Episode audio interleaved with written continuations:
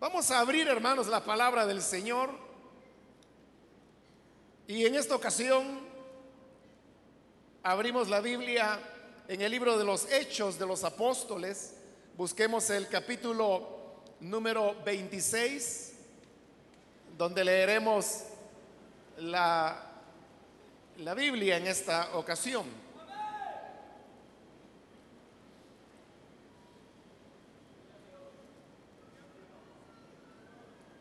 Dice la palabra de Dios en el libro de los Hechos de los Apóstoles, capítulo 26, el versículo 19.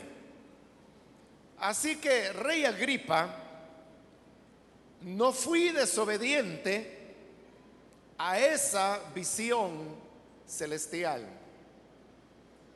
Leamos una vez más el versículo. Así que, Rey Agripa, no fui desobediente a esa visión celestial. Hasta ahí dejamos la lectura. Pueden tomar sus asientos, por favor.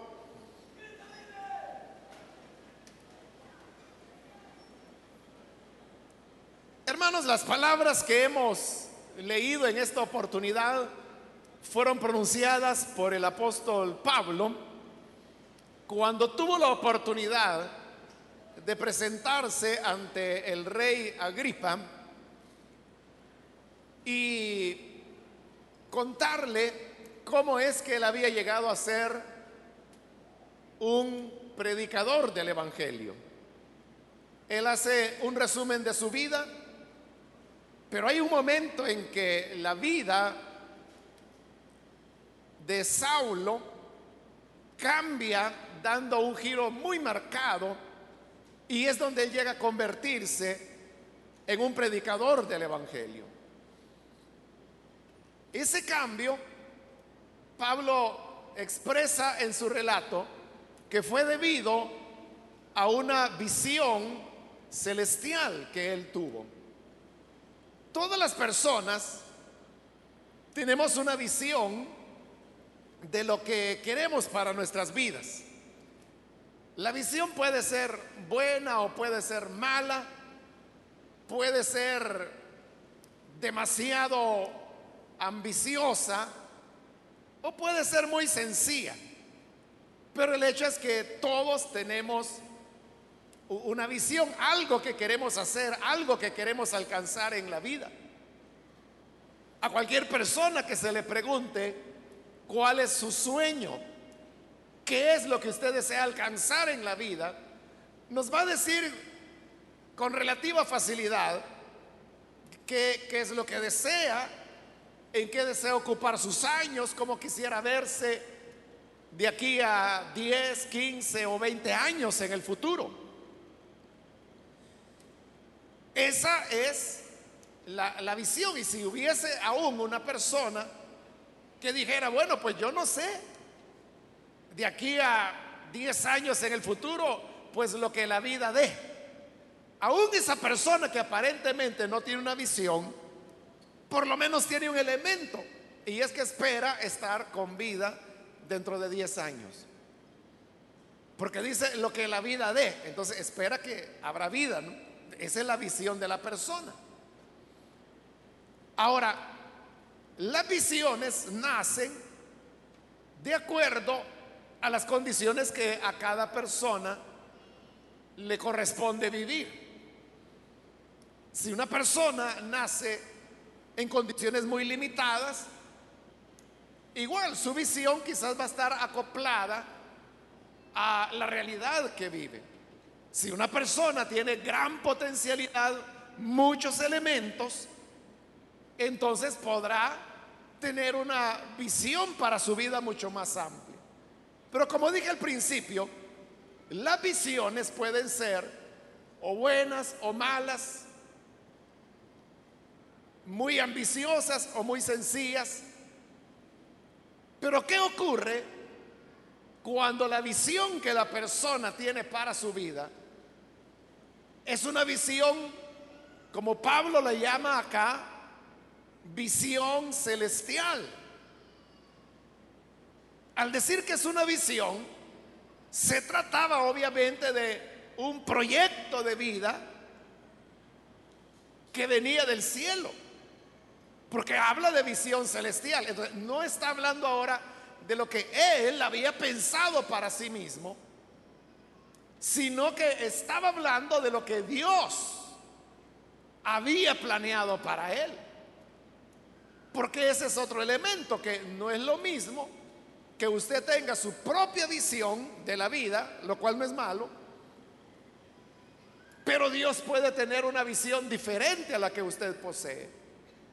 Exactamente eso es lo que ocurrió en el caso de Pablo. Porque él tenía una gran potencialidad para llevar una vida exitosa como maestro de la ley, como rabino, que era el nombre que se les daba en la época. Él había sido educado por uno de los maestros más sabios que había en su época, es decir, había tenido la mejor educación. Había nacido en una familia piadosa, desde niño sus padres lo habían educado dentro de la religión judía, pero además Pablo tenía ciertas características personales, como por ejemplo que él era muy apasionado por las cosas de Dios religiosamente, pero apasionado. Y por eso él se había adherido a una de las corrientes del judaísmo más estrictas que había en su época, como eran los fariseos. Él tenía un gran celo por las cosas de Dios. Quería que todo se hiciera correctamente. Pero además Pablo tenía la ventaja que había nacido en una ciudad llamada Tarso y sucede que Tarso estaba en una región que había sido favorecida por el emperador romano, de manera que los que ahí nacían, nacían con la ciudadanía romana. Pablo entonces era un ciudadano romano en una época cuando eso tenía muchísimo valor. Pero además Pablo hablaba varios idiomas. Por las escrituras sabemos que al menos él hablaba y escribía el griego, hablaba el arameo y podía al menos leer el hebreo también. Si es que acaso él no sabía otros idiomas. Alguien que tenía todas esas cualidades le deparaba lo que humanamente podría llamarse un buen futuro, una buena vida. Pero todo eso cambia de la noche a la mañana. Ni siquiera de la noche a la mañana fue un cambio, una transformación que se dio en cuestión de unos minutos. Y todo fue porque él tuvo esa visión celestial de la cual ahora está hablando. Ahora, ¿qué cosas fueron las que cambiaron en la vida de Pablo cuando él tuvo la visión celestial? En primer lugar, para él cambió la idea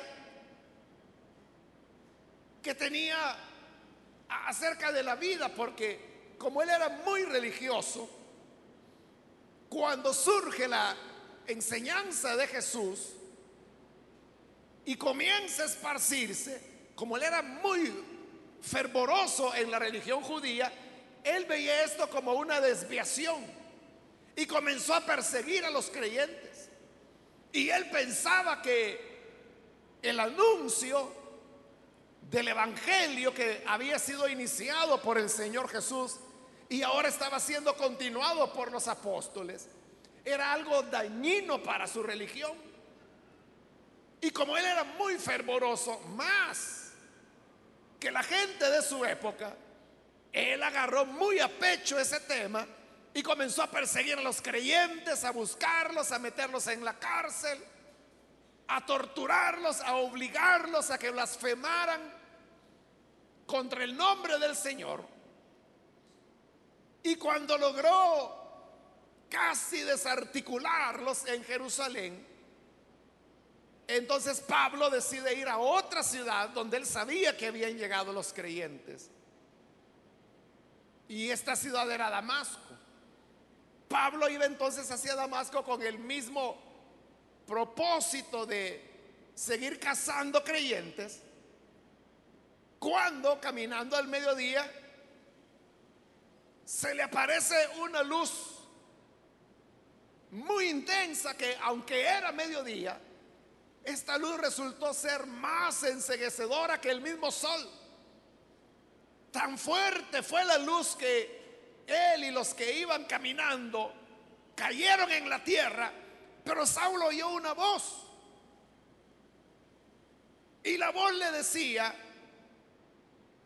Saulo, Saulo, ¿qué ganas con darte con golpear tu cabeza contra la pared. O como lo traduce la reina Valera, dar cosas contra el aguijón.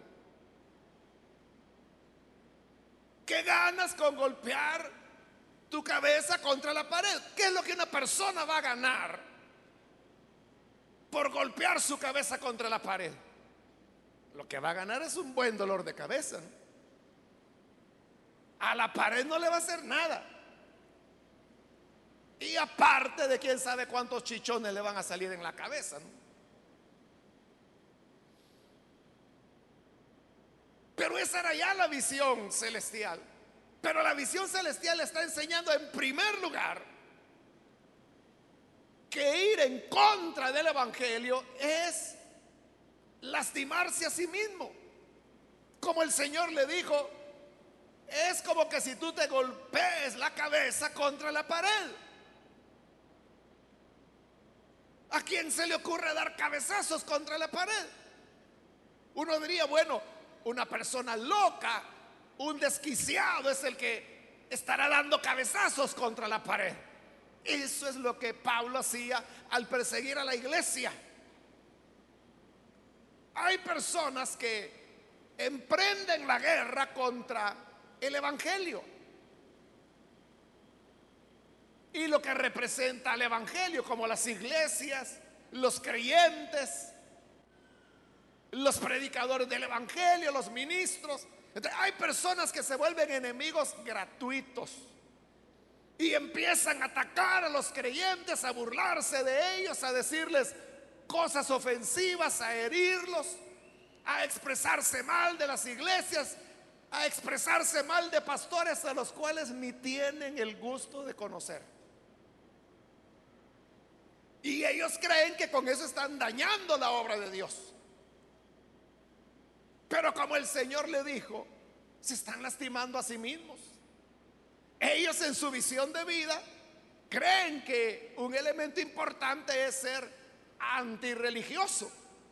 Y emprenden la batalla y la lucha contra las expresiones del Evangelio.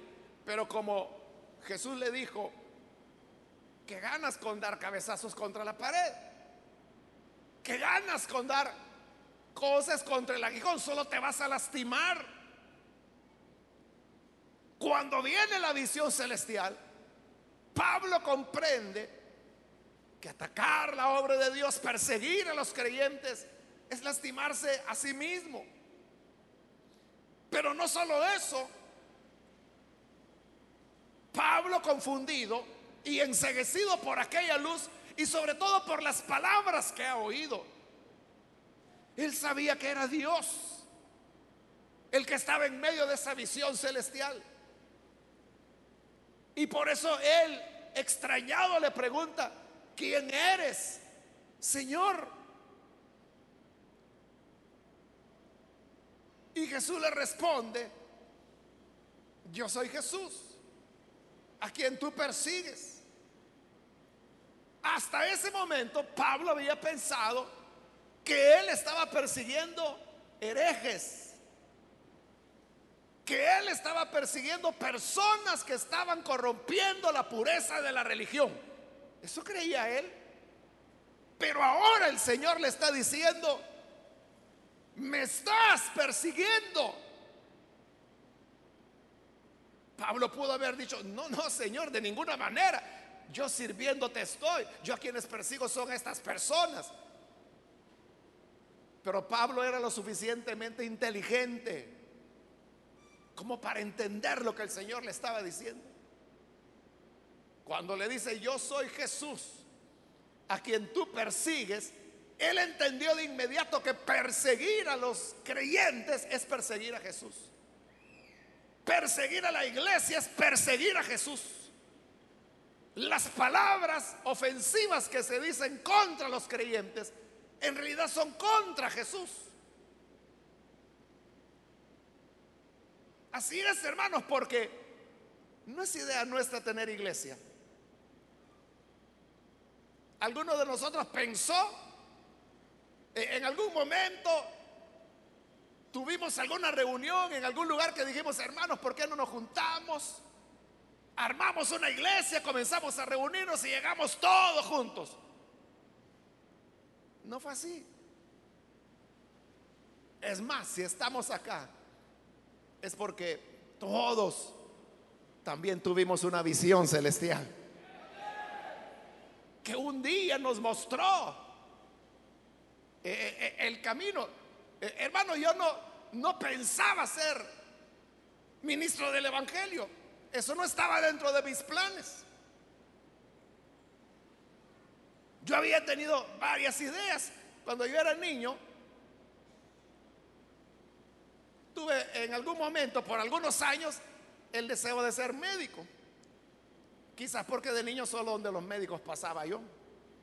Y no por visitarlos, sino que porque Fui un niño muy enfermo. Después se me vino el deseo de, enseñar. Bueno, no andaba ya tan perdido, ¿verdad? Pero e, ese era mi deseo. De hecho, pues cuando me tocó ir a la universidad, la carrera que escogí fue una licenciatura en letras, porque era el campo que me gustaba, la literatura, me gustaba mucho y me gusta todavía mucho la filosofía también, pero ambas pues son elementos que van en la línea de la enseñanza. Y eso es lo que eh, eh, me gustaba, pero si en ese momento me hubieran dicho que yo iba a llegar a ser predicador del Evangelio, yo me hubiera reído en la cara de esa persona. Porque no era mi plan, no era mi idea, pero le digo más, luego llega la conversión. Y ya siendo creyente, obviamente desde el instante de mi conversión, de mi visión celestial, yo lo que quería era servir al Señor en lo que fuera, excepto como predicador. No lo quería hacer. Le cuento esto para mostrarle que no es algo que obedezca a algo que uno ha hecho. Entonces, cuando viene la gente y, por ejemplo, ataca la iglesia, no es a la iglesia la que están atacando. Porque no, no fue idea nuestra. No fue idea mía. A mí me llamaron. Yo no me metí, a mí me metieron. No era mi deseo. ¿Me están atacando a mí? No. Le están atacando a usted. Ellos creen que sí. Pero la visión celestial hoy está cambiando la mentalidad de Pablo y le dice, yo soy Jesús, a quien tú persigues. Es lo que la gente no ha entendido. Que la iglesia no es un grupo de fanáticos o como algunos ofensivamente dicen, es un grupo de vacas, dice, que llegan a oír lo que un engañador que es el pastor les dice. Pero no, la, iglesia no es un club, no es una asociación. Y menos es una manada de vacas. La iglesia es el cuerpo de Cristo, la cual Él compró con su sangre. Es propiedad del Señor. Por eso cuando Pablo, años después de que Él tuvo su visión celestial, que ya se convierte en apóstol de Jesucristo. Él escribe a una de las iglesias que había fundado, la iglesia de Corinto, y les dice, yo los he comprometido a ustedes como una novia con Cristo. es la novia de Cristo, es la amada del Señor. Por eso el Señor le está diciendo, a mí me estás persiguiendo. Debemos saber que cuando desarrollamos una actitud de ataque o negligencia o rechazo hacia la iglesia, en realidad no es hacia la iglesia, es en contra de Jesús. Pero luego continúa la visión celestial y el Señor le sigue hablando a Pablo y le dice, mira, yo me he aparecido a ti porque te quiero poner como siervo, como testigo de las cosas que has visto. Ahí le está cambiando totalmente la visión a Pablo. Porque Dios le está diciendo, serás predicador.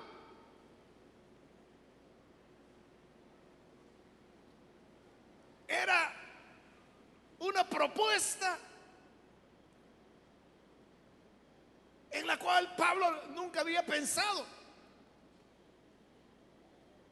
Sabemos que lo que estaba ocurriendo ahí es lo que se llama la conversión. Era la conversión de Pablo. Pero los que hemos creído en Jesús también hemos tenido una conversión. Cuando se produjo nuestra conversión, de repente nuestra vida cambió. Aquello que no teníamos pensado, porque ni sabíamos que existía, de repente entra en el escenario de nuestra vida. No lo habíamos planeado, no lo habíamos considerado, pero ahí aparece.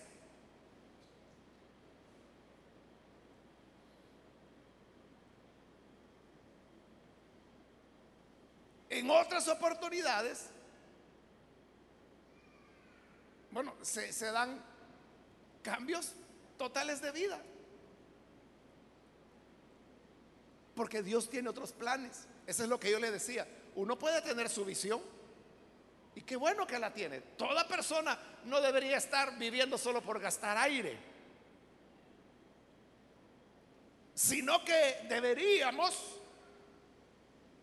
tener un propósito, algo, una razón por la cual vivimos.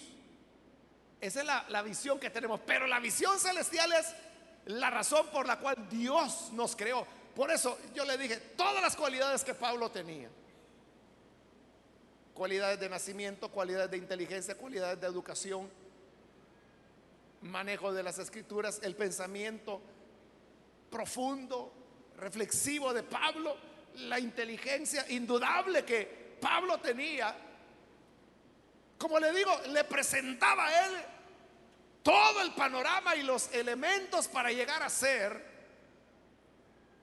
un gran rabino, un respetado rabino.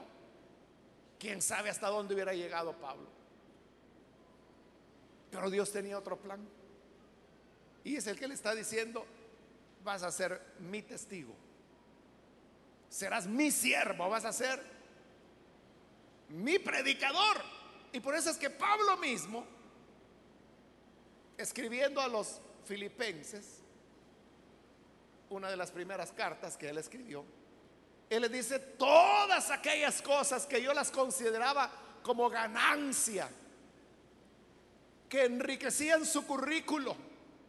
Ahora dice, lo tengo por basura. Para ganar a Cristo. Es un cambio radical. Lo que antes apreciaba, hoy, dice que es basura. Cualquier desempleado le hubiera dicho a Pablo, mire, regáleme su basura, porque con su basura yo voy a tener éxito en la vida. Pero para Pablo era basura, para él había algo más importante que era servir al Hijo de Dios. Porque obedecía a una visión celestial.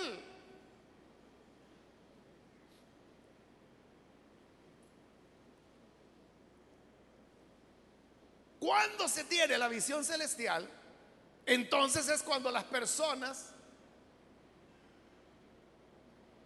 su proyecto de vida cambia. además le dice el Señor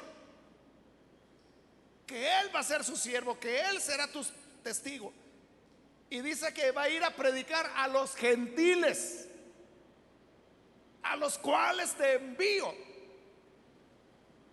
Eso que el Señor le está diciendo era totalmente contrario a lo que Pablo había creído toda su vida y contrario a lo que su pueblo, Israel, había creído por milenios.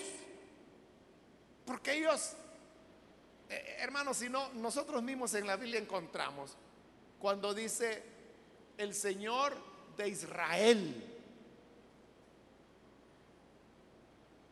De Israel, no está diciendo el Dios del Salvador, no está diciendo el Dios de Guatemala o de Honduras, el Dios de Israel. Ellos se consideraban los propietarios de Dios y que los tratos de Dios eran para él. Pero ahora viene Dios y le dice, te voy a enviar a los gentiles. Es decir, los que no eran israelitas. ¿Cómo es eso? Pero es la visión celestial. La visión celestial le está mostrando aspectos contrarios a los que toda su vida Pablo había creído, aspectos contrarios a los que durante toda su vida él había sido enseñado en su educación religiosa. Lo que el Señor le está diciendo ahora es totalmente diferente y contrario. Cuando viene la visión celestial, es cuando las personas cambian su manera de ser. Por eso es que cuando después de esta visión celestial, la vida de Pablo cambia. Y en las iglesias que le tenían miedo a Pablo, porque era un gran perseguidor, comenzó a correrse la voz. Y la voz lo que decía era, aquel hombre que antes nos perseguía, hoy anuncia el Evangelio que antes él combatía. ¿Cómo es eso? Que de perseguidor de la iglesia se convierte en promotor de la iglesia. ¿Cómo es? Que lo que antes atacaba, hoy lo defiende. ¿Cómo es que se da ese cambio? La gente que no piensa mucho diría, ah, es que era un camaleón. Ah, es que es por intereses económicos. Ah, es por intereses políticos. Algo le han ofrecido, por eso cambió el discurso. Pero él está diciendo, es que tuve una visión celestial que cambió la visión de mi vida.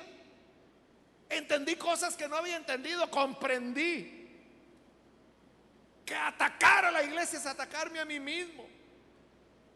Que combatir el Evangelio es atacar al Señor al que yo creía que servía. Ahora me doy cuenta que nací para ser predicador y que además debo ir a los gentiles, porque para ellos también es esta salvación. Todo había cambiado, todo había sido transformado. Cuando viene la visión celestial, es cuando las personas son cambiadas. Es cuando se produce la conversión. ¿De qué es lo que ocurre? Cuando una persona cambia su forma de vida en razón del Evangelio. La gente dice, ah, ya le lavaron la cabeza. Claro que se la lavaron. La sangre de Cristo se la lavó de toda la perversidad y la basura que tenía en la cabeza. Bien lavadito los dejó el Señor. Pero no ha sido un convencimiento humano. No ha sido eso. Yo todavía tengo un hermano que es el único de la familia que todavía no es creyente. Claro, él me tiene mucho respeto y todo, ¿no? Es mayor que su servidor, pero él no es un creyente. Y él sabe que en un momento de mi vida universitaria yo hice un año estudiando psicología. Entonces él dice, ah, es que como Mario es psicólogo, él sabe cómo manejar a toda esa gente. En un año, hermano, uno no aprende mayor cosa ahí, ¿verdad? Apenas está en el año introductorio, que es común. O sea, por eso me fue fácil pasarme de psicología a letras, porque eran materias comunes. Pero aquí no hay nada de psicología, sino que se trata del poder del Espíritu Santo obrando a través de la palabra de Dios, el que transforma a las personas. Es que, hermano, no podemos ni cambiarnos nosotros mismos, menos vamos a poder cambiar a otra gente. ¿Qué es lo que verdaderamente transforma? Es la visión celestial. Y cuando uno llega a la iglesia, cuando hablo de visión celestial, no necesariamente estoy hablando de que deba usted tener una experiencia como la que tuvo Pablo, ¿no? Que apareció la luz brillante, que oyó la voz audible.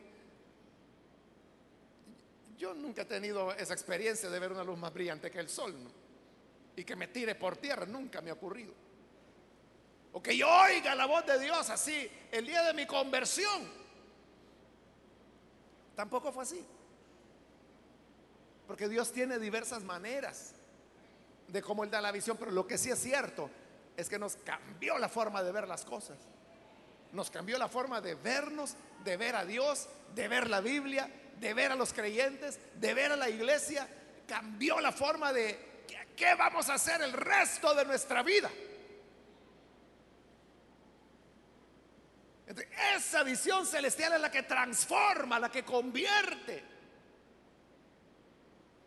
Pero ahora, eso es lo que Pablo le está contando al rey Agripa. Y le dice, Agripa, eso fue lo que ocurrió. Eso es lo que vi. Eso es lo que yo oí. Y entonces le dice las palabras que leímos. Así que rey, no fui desobediente a esa visión celestial. La visión celestial vino para desafiarme, para cambiarme. Rey, ¿cómo iba yo a desobedecer a eso? Viniendo del cielo. Por eso le llama visión celestial. Y no porque hubiera sido esa visión formada en las nubes. Es porque en el cielo está Dios y de Él venía la visión. Entonces dice, no fui desobediente. La gran pregunta que tú debes hacerte ahora es si serás desobediente o no a la visión que Dios te ha dado. Tal vez tú has sido un opositor de la iglesia, de sus métodos. Quizás has dicho, grupo de gente anticuada, no tienen educación. Esa es la gente más ignorante la que va ahí sin darte cuenta que al decir eso lo estás diciendo de Jesús. Pero ahora, ¿qué vas a hacer? Al menos Pablo dijo, no fui desobediente a la visión celestial.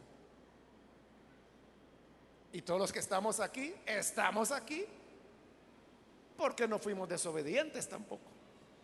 Si hubiésemos sido desobedientes, no estuviéramos acá. Así que, mis amigos, que como les decía al principio, antes de la predicación, bienvenidos, qué bueno que vinieron a la iglesia. Eso es lo que el Señor quería. Para esto los trajo. Para darles una nueva visión de sus vidas. Pablo dijo, no fui desobediente. ¿Y tú serás desobediente? Quiera Dios que no para que así el propósito de Dios se cumpla en tu vida. Vamos a orar, vamos a cerrar nuestros ojos. Y yo quiero hacer una invitación para las personas que todavía no han recibido al Señor Jesús como su Salvador.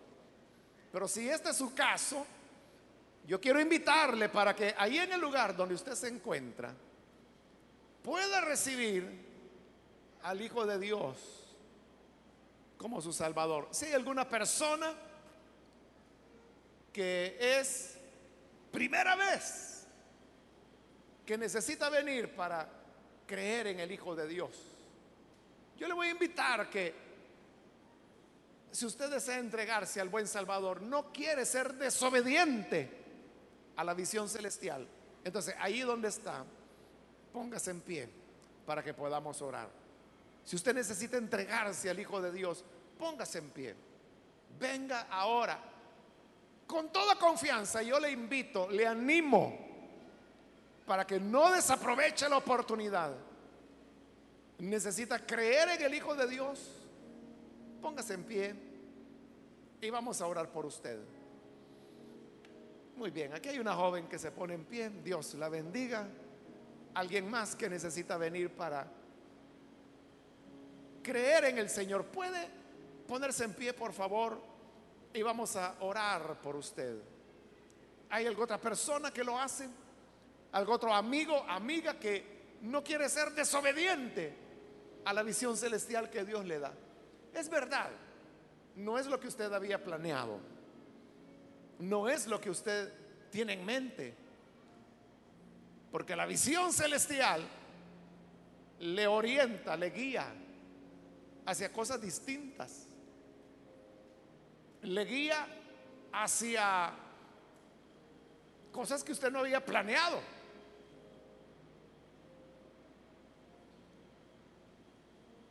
Pero los planes de Dios siempre son para bien. Hay otra persona que necesita venir. Puede ponerse en pie. Venga. Póngase en pie con toda confianza si se encuentra en la parte de arriba. De igual manera puede ponerse en pie para que podamos orar por usted. Quiero ganar tiempo e invitar si hay hermanos o hermanas que se han alejado del Señor. Pero hoy al escuchar, viene a su memoria el día cuando Dios le dio una visión diferente de la vida. Quiere reconciliarse.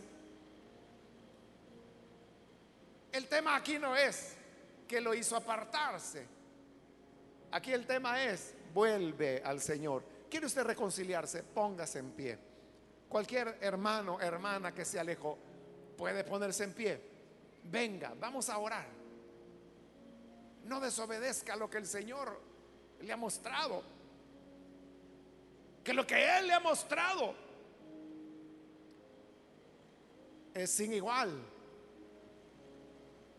¿Hay alguna persona, algún hermano, hermana, amigo que es primera vez que se entrega al Señor? Póngase en pie. Le invito para que usted venga y tenga una transformación de vida. Que ya su vida no siga el camino que ha seguido todo este tiempo sino que pueda ser una vida totalmente transformada.